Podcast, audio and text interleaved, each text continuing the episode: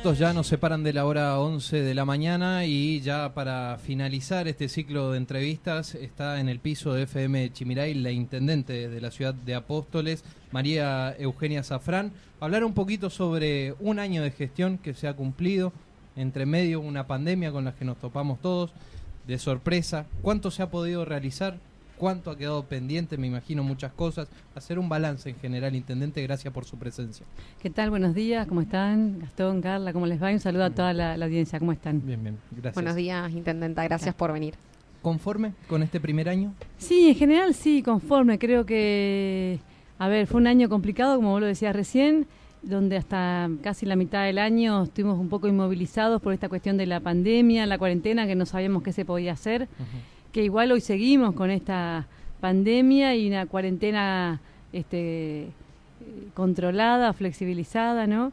Pero que, en el caso de Misiones, eh, creo que como se tomaron las medidas a tiempo, eso nos permitió eh, tener buenos, buenos eh, resultados en los números, pero que, que eso en sí nos permitió a partir de junio comenzar a, trabajar en algunas cosas más concretas en el, en el municipio, ¿no? Hay sectores que sí recién ahora se están moviendo, como el sector turístico, otros como lo que es deportes y cultura, que es muy poco lo que se ha podido hacer, porque son actividades más bien sociales, donde implica eh, juntar a las personas, entonces hemos evitado hacer eso, primero porque no se podía y segundo, eh, ahora que por ahí se puede, igual queremos tomar los recaudos porque... Eh, como ustedes saben, ahora están surgiendo algunos casos, entonces los cuidados hay que seguir manteniéndolos, ¿no? Justamente preguntarle de que tenemos circulación comunitaria del virus. Pienso que seguramente eso lo dirá Salud Pública, ¿no? que es los que son los encargados y son los que saben cómo es la cuestión. De que sí hemos tenido más casos esta semana, es así, eh, y eso es un llamado de atención para la gente a, a seguir cuidándonos. ¿no? Yo creo que, que la gente se ha relajado un poquito, como hablábamos recién, viste el tema del uso del barbijo. Eh, eh, hay gente que sí lo usa, pero hay gente que no, que circula por la calle o está en los espacios públicos y no lo usa. Entonces, el día jueves nosotros tuvimos la visita del ministro de Salud, así que hemos eh, charlado un poco sobre ese tema, donde nos ha pedido que, que se controle nuevamente, que se hable con los vecinos. Por eso hemos decidido nuevamente sacar el parlante que está circulando por las calles, recordándole a la gente el uso del barbijo.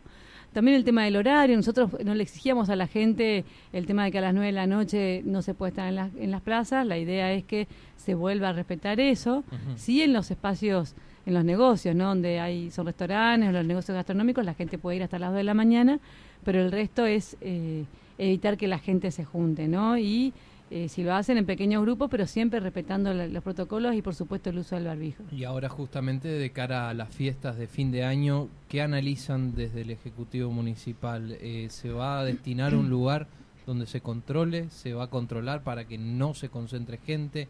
¿Cómo lo, lo, analizan? Mira, básicamente el, pedido del ministro de Salud es controlar y evitar las aglomeraciones, uh y llanamente, ¿no? Porque en los municipios donde ha habido, sí, aglomeraciones donde hay más casos. Nosotros la verdad que hemos, eh, este, sí es cierto, hemos tenido tres casos esta semana, eh, pero este, controlamos mucho que no haya actividades donde se aglomere gente. ¿no? La gente insiste mucho, por ejemplo, con la realización de torneos, los cuales no están habilitados. Y sí es cierto que hay municipios que se vienen haciendo, pero son municipios donde la circulación comunitaria es mucho mayor que acá. Entonces, por eso a veces uno insiste en no hacer esos eventos, eh, primero porque hay una bajada de la provincia de no habilitar todavía esas cuestiones. Y segundo, porque si nosotros habilitamos eso, eh, con eso seguro se va a producir un, contagio mayor y lo que no queremos es volver para atrás con algunas flexibilizaciones, ¿no? Porque eh, hoy, gracias a Dios, todas las, las actividades están funcionando, los comercios. Entonces, si todos nos cuidamos, y todos somos responsables, todos van a poder seguir trabajando. O sea, intendente, fiestas de fin de año en lugares públicos no, va a estar permitido. no, no, no concentración de gente. No, no, no. ¿Y en las casas particulares hasta 20 personas? Y en las casas particulares, eso nos recalcó el ministro, van a ser 20 personas en los lugares cerrados. Bueno, en lugares abiertos o públicos pueden haber hasta 100 personas, ¿sí? Pero no más que eso. Y, y, en caso de que algún empresario de la nocturnidad plantee la posibilidad de hacer en un espacio abierto un evento de hasta 100 personas? Y hay que verlo, hay que ver qué nos dice Salud Pública, ¿viste? Con un protocolo, obviamente. Con un protocolo bien presentado. Y también yo digo controlar esas 100 personas porque sabemos que Navidad, Año Nuevo es... Lo que pasa es que lo que no puede haber es baile. Entonces, a ver, eh, es una cosa que sea tranquila, sentados, ¿viste? con burbujas sanitarias como lo plantean. Sí, sí. la verdad que el consumo de alcohol no sé si va a estar va a poder estar presente en, en ese tipo de eventos. Bueno, es toda una cuestión, pero hablar un poco de la gestión, María Eugenia.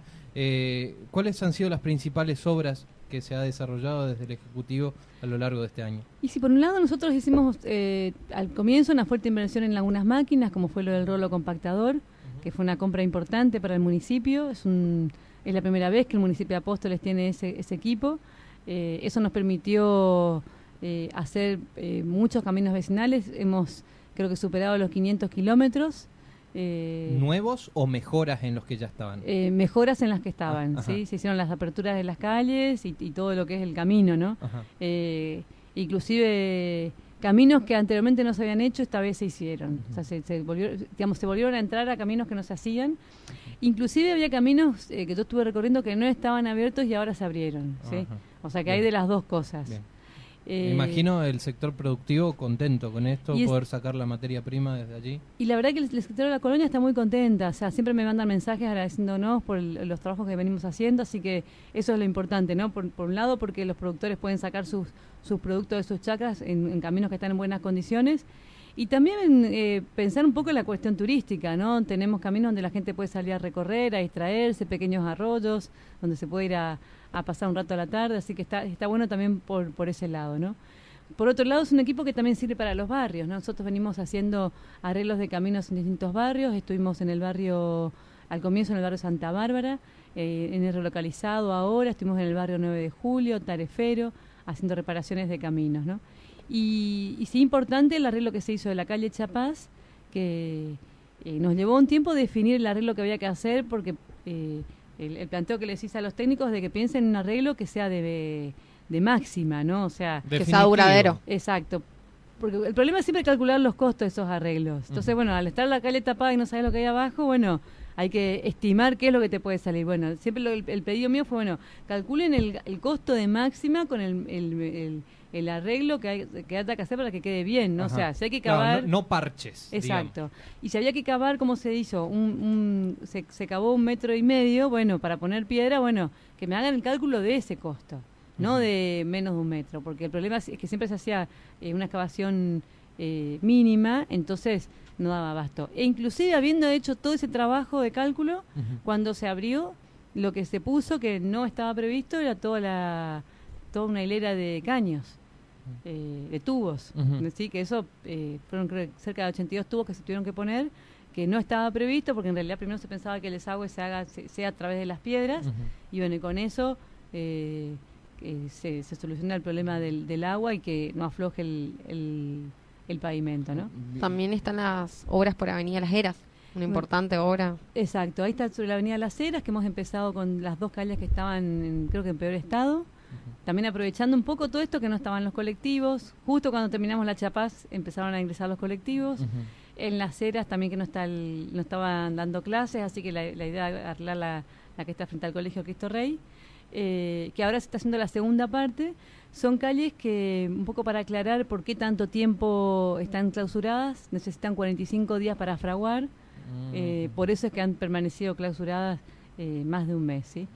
Y sí, la verdad que comentarles que estamos hablando con vialidad, eh, porque nosotros a ver, comenzamos a hacer el, el hormigón de esta eh, esta parte para comenzar a arreglar y bueno, continuar con el formato que tenía en la calle, pero la verdad que, que eh, comencé a hablar con vialidad, a ver con la posibilidad eh, de, de hacer un asfalto progresivo de la Avenida Las Heras, ¿no? De manera tal que en tres años esté toda asfaltada.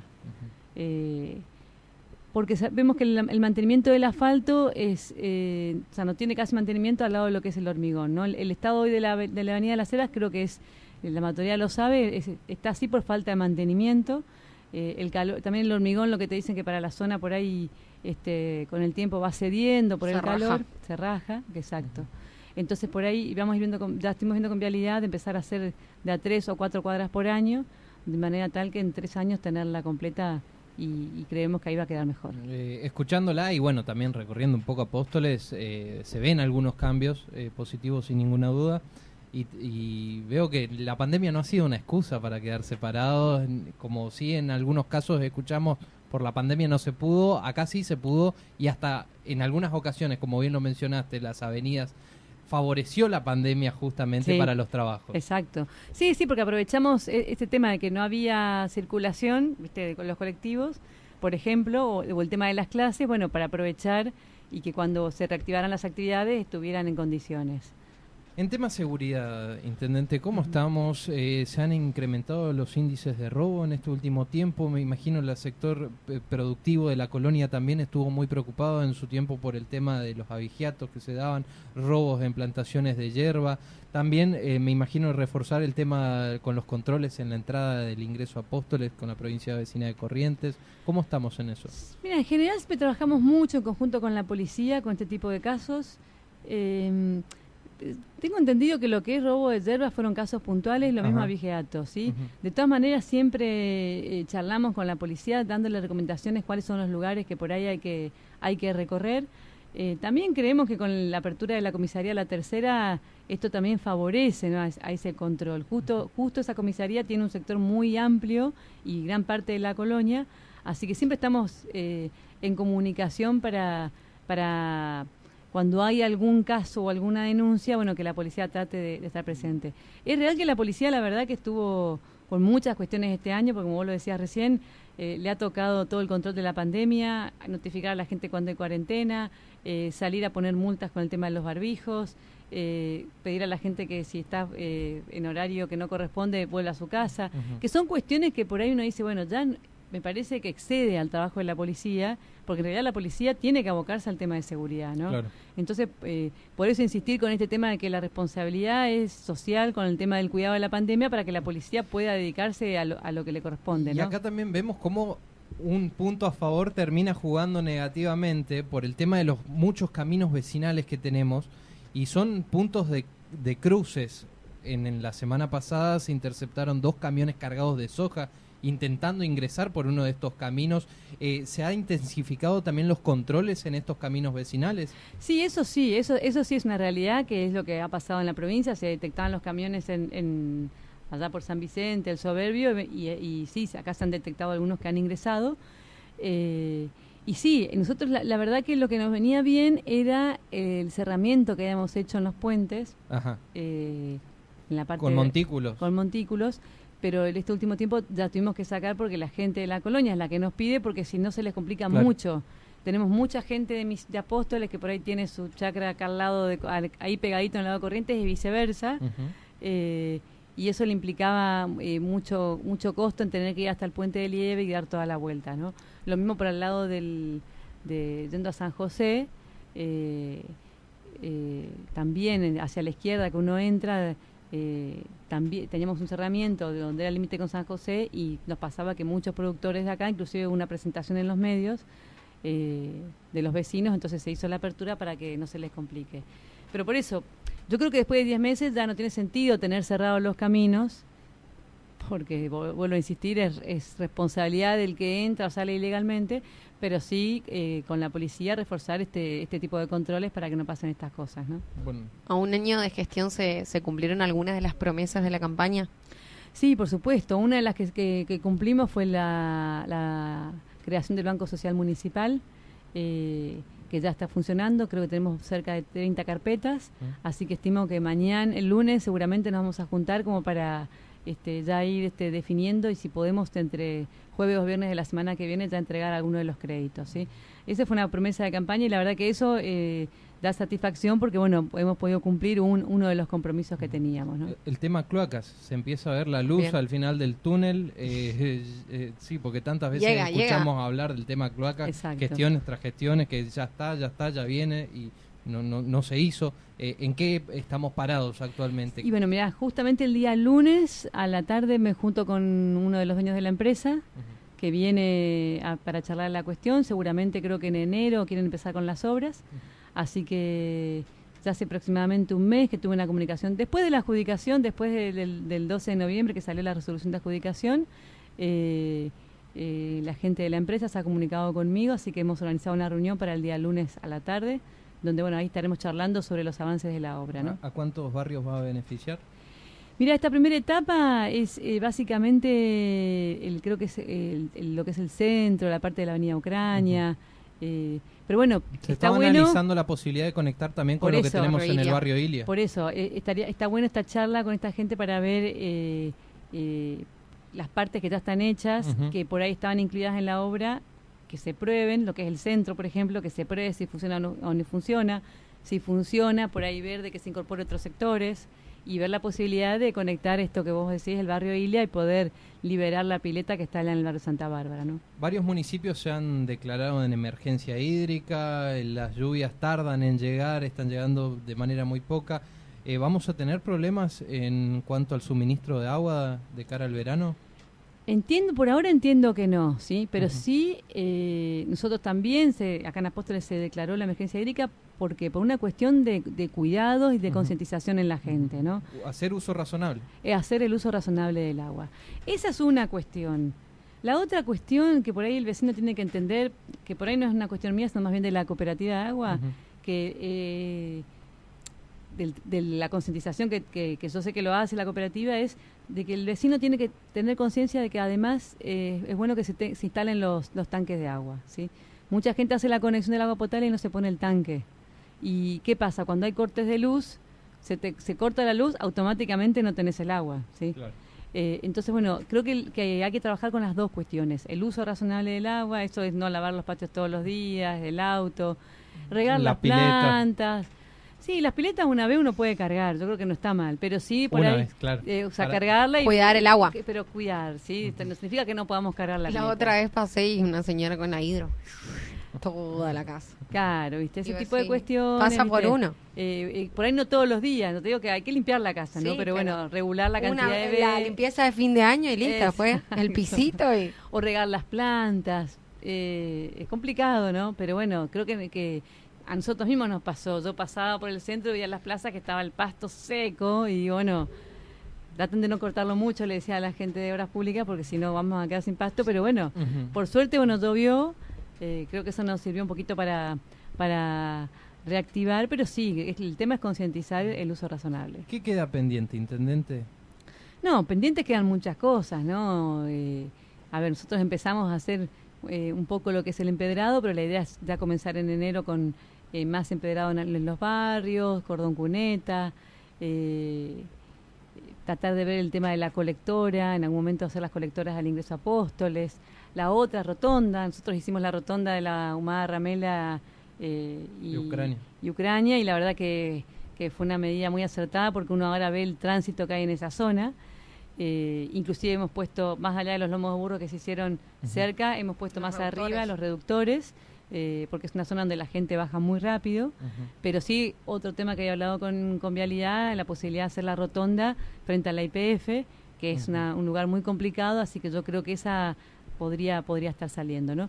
Y lo que se está haciendo ahora justamente es, eh, Vialidad está haciendo esta semana, empezó ayer, el recambio de las luminarias de la ruta, ¿sí? Por luminarias LED. ¿Está desilusionada o disgustada con algo que haya dicho lo tenía previsto para este año y no llegamos? No, yo creo que, a ver, eh, eh, la, la desilusión es, eh, por ejemplo, con lo, con lo que nos pasó con toda la cuestión turística, ¿no? El levantar Apóstoles eh, y ponerla como una ciudad turística. Fiesta y- de la yerba mate, motoqueros. Exacto. Motoqueros. Motoqueros, la- el, eh, Semana Santa, como Apóstoles, la capital del Pesanqué, el turismo religioso. Pero era inevitable, o sea, esto no lo podíamos hacer y bueno, la idea es ver eh, eh, si esto se mantiene así, controlado, de poder trabajarlo ya para el año que viene, ¿no? Bien, ¿se siente contenta usted o se agarra la cabeza y dice, ¿para qué me metí en esto? No, me siento contenta, Sí. sí, sí, me gusta, me gusta la verdad que la gestión municipal.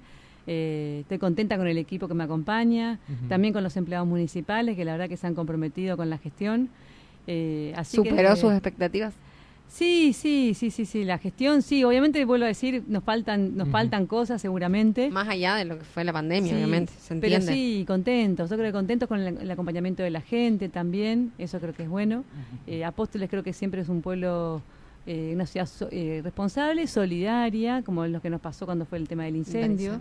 Más allá que después uno en frío piensa lo que pasó y eh, también uno agradeció la solidaridad de la gente, pero también hay que pensar que, que no cualquiera puede meterse en un incendio. Por eso nosotros, bueno, ahí después de lo que sucedió organizamos una reunión con, con la gente del manejo del fuego, que siempre está presente, a, quienes les agradezco, los bomberos de la policía. También nos hemos reunido con los bomberos voluntarios. Eh, nosotros a, los bomberos de la policía le hemos, en su momento le compramos cinco mochilas y también se le repuso la manguera del vehículo. Y bueno, y a partir de esto hemos entablado reunión con, con los bomberos voluntarios que el problema de ellos es que no tienen regularizado aún la personería jurídica, ¿no? Más allá de eso, nosotros igual ya hemos adquirido, seguramente esta semana haremos entrega de cuatro mochilas, la, la, ropa, la vestimenta y unos machetes, que fue lo que nos pidieron para que dice que es lo que necesitan cuando tienen que entrar a este tipo de, de incendios, ¿no? Dos cositas ya para ir cerrando. Eh, tema aguinaldo para los municipales, eh, ya está pactada la fecha. ¿Se analiza bono de fin de año también? Sí, sí, sí, sí.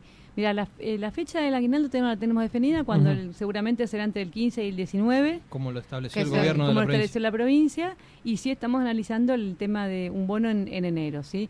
No tanto en diciembre, porque en diciembre, bueno, sabemos que la gente tiene el aguinaldo, horas extras y el sueldo, pero sí darle para mediados o antes del 10 de enero un bono, porque sabemos que enero es... Para Reyes de Maos. Y sí, sí, sí, porque es, un mes largo, entonces ahí pensar en, eso. Bueno, felicitaciones, Intendente, primer año cumplido. Espero que, vengan muchas más cosas en un futuro para nuestra hermosa ciudad de Las Flores, capital nacional e internacional de la yerba mate, Apóstoles. Sí, pienso que sí, muchas gracias. Nosotros también estuvimos trabajando todo este tiempo con muchos proyectos con Nación, así que seguramente eso va a empezar a venir el año que viene. Estamos trabajando con el proyecto del Parque Industrial, así que, y tenía la, información de que en enero ellos querían comenzar a licitar eso. Así que bueno, creo que más allá de lo que uno ha hecho este año y vamos a hacer el año que viene, eh, pienso que también van a empezar a venir obras de nación, así que eso nos va a ayudar mucho más en, los próximos años. Gracias, Gracias, felicitaciones. Pasó aquí por los micrófonos de FM Chimiray 100.3 la intendente de la ciudad de Apóstoles, María Eugenia Zafrán.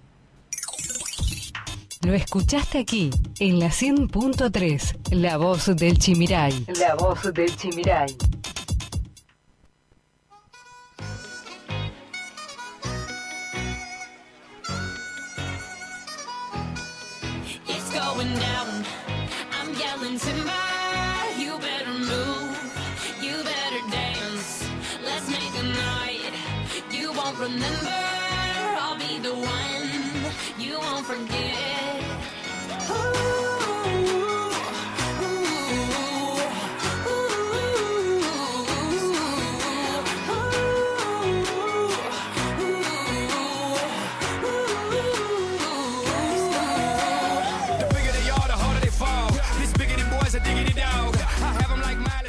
Dos minutos nos pasamos de la hora 12 del mediodía. Pedimos disculpas a la gerencia de la radio.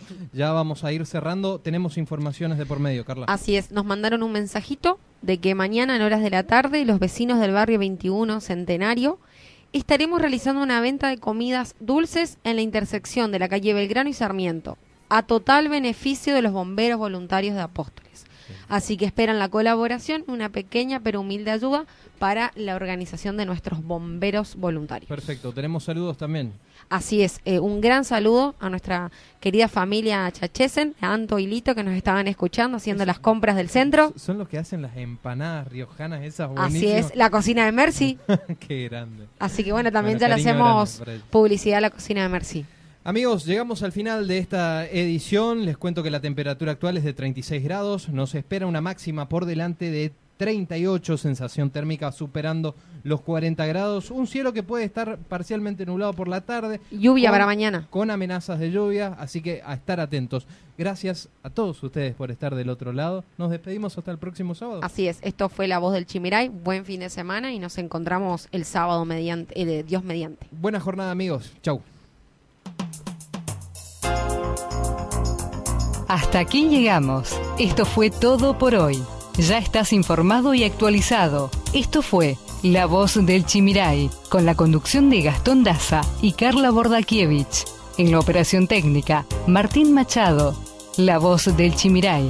Te esperamos el próximo sábado para una nueva edición.